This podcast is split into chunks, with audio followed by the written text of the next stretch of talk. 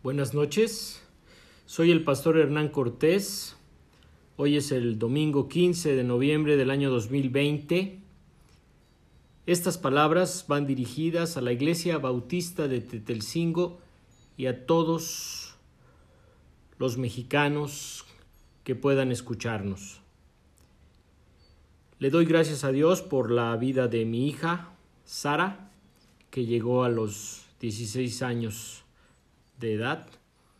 Y le pedimos al Señor también por aquellos que están enfermos en sus casas o en un hospital, quienes no tienen trabajo, quienes han perdido a un familiar.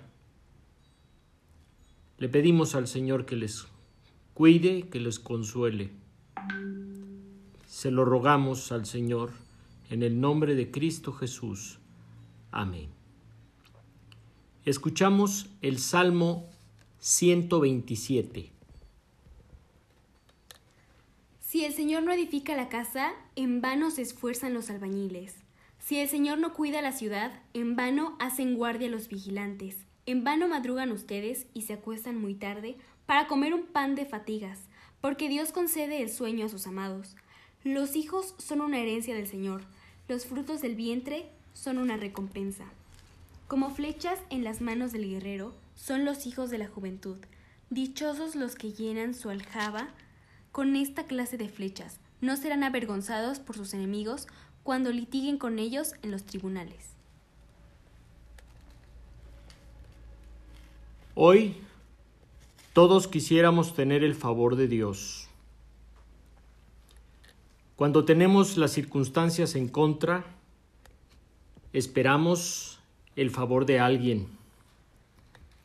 El favor es la ayuda o socorro que se concede a alguno. Y regularmente cuando pedimos un favor, no esperamos pagar por él, sino que deseamos recibirlo sin costo. Aunque algunas personas piensan que todo cuesta, que nada es gratuito, que todo tiene un precio, todavía hay personas que ayudan a otros gratuitamente. Lo hacen de favor. Y cuando usted les intenta pagar el favor, no aceptan que les pague. Todavía hay favores entre nosotros. Dios es el que otorga favores por excelencia. Toda buena dádiva y todo don perfecto descienden de lo alto, donde está el Padre que creó los cielos y que no cambia como los astros ni se mueve como las sombras. En la carta a Santiago capítulo 1 versículo 7. Entonces decimos que recibimos el favor de Dios.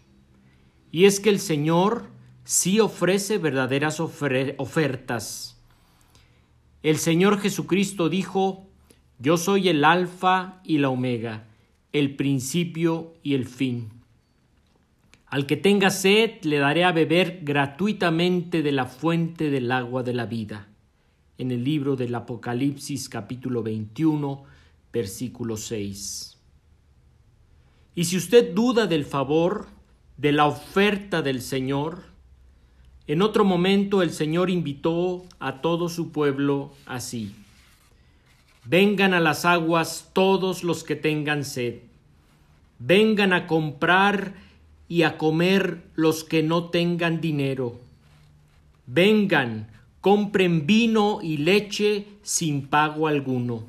En el libro de Isaías capítulo 55 versículo 1. Seguro que no encontrará una oferta como esta. Uno de los grandes favores que hemos recibido del Señor son nuestros hijos. Porque los hijos no se pueden comprar en alguna tienda, sino son un regalo, un don, una bendición del Señor. Dios quiso concedernos una herencia al darnos los hijos que tenemos. Y también los hijos hemos de reconocer el favor de Dios al darnos un padre y una madre. Tanto los padres como los hijos hemos sido favorecidos por el Señor. El rey David escribe este salmo en la última etapa de su vida, cerca de la muerte, reconociendo el favor que había recibido del Señor por tantos hijos que le había dado. Y vaya que tuvo muchos hijos el rey David. Y así expresa el beneficio que ha recibido del Señor por los hijos que le ha dado. Los hijos son una herencia del Señor. Los frutos del vientre son una recompensa. Como flechas en las manos del guerrero son los hijos de la juventud. Dichosos los que llenan su aljaba con esta clase de flechas. No serán avergonzados por sus enemigos cuando litiguen con ellos en los tribunales. Dios nos da los hijos para protegernos, para servir como defensa, para ayudarnos, para cuidarnos cuando como padres estamos declinando por la edad o por la enfermedad. Dichosos los padres que tienen hijos que los ayudan y los cuidan. Este es el valor de un hijo o de una hija que Dios nos ha dado como herencia. Pero qué vergüenza sienten los padres que quedan solos y desamparados. El rey David está feliz por los hijos que Dios le ha dado, pero especialmente por uno que concluirá la obra que él ha comenzado. El templo de Jerusalén ya está planeado. David ha escrito el diseño del templo de acuerdo a la inspiración del Señor. Pero el Señor le advirtió que él no construiría el templo, sino su hijo Salomón. Qué dicha para un padre que su hijo lo suceda en una misión inconclusa. Un padre puede morir tranquilo cuando el negocio que ha forjado queda en las manos de un hijo. Cuando una empresa planeada es llevada a cabo por un hijo. David propuso a su hijo Salomón, de tiernos años, como el futuro constructor del gran templo de Jerusalén. En la primera carta de Crónicas capítulo 28 y 29.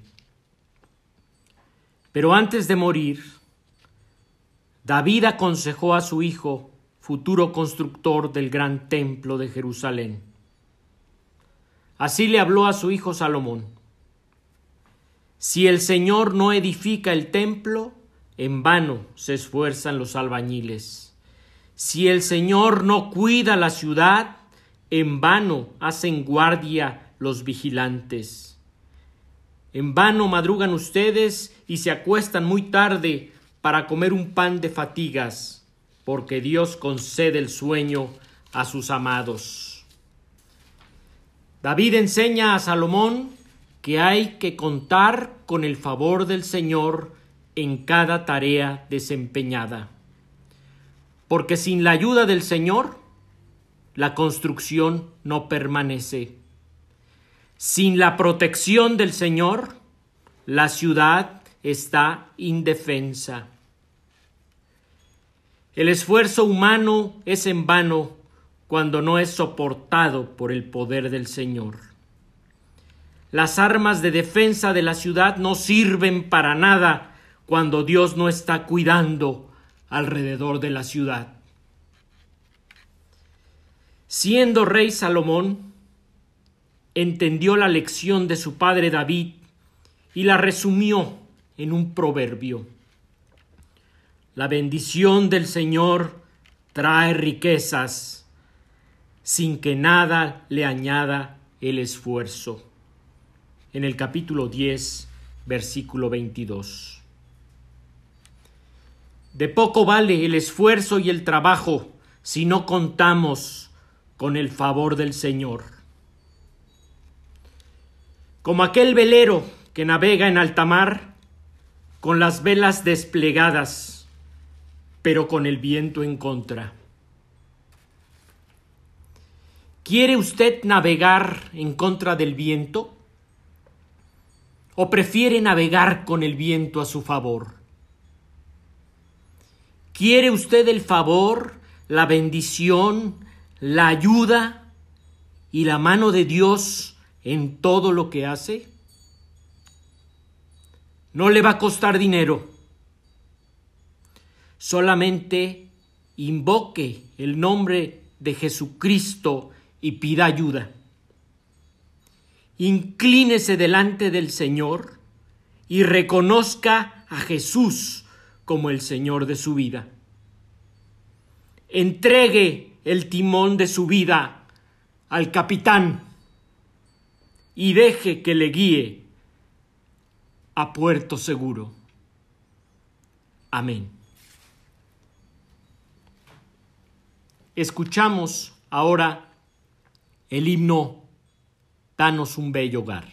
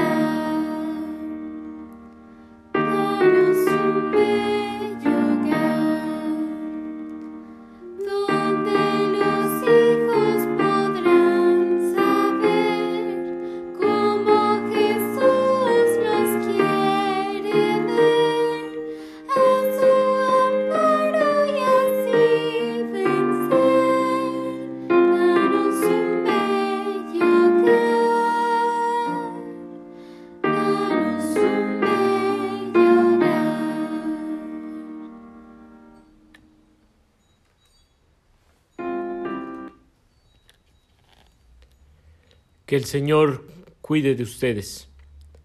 Hasta la próxima.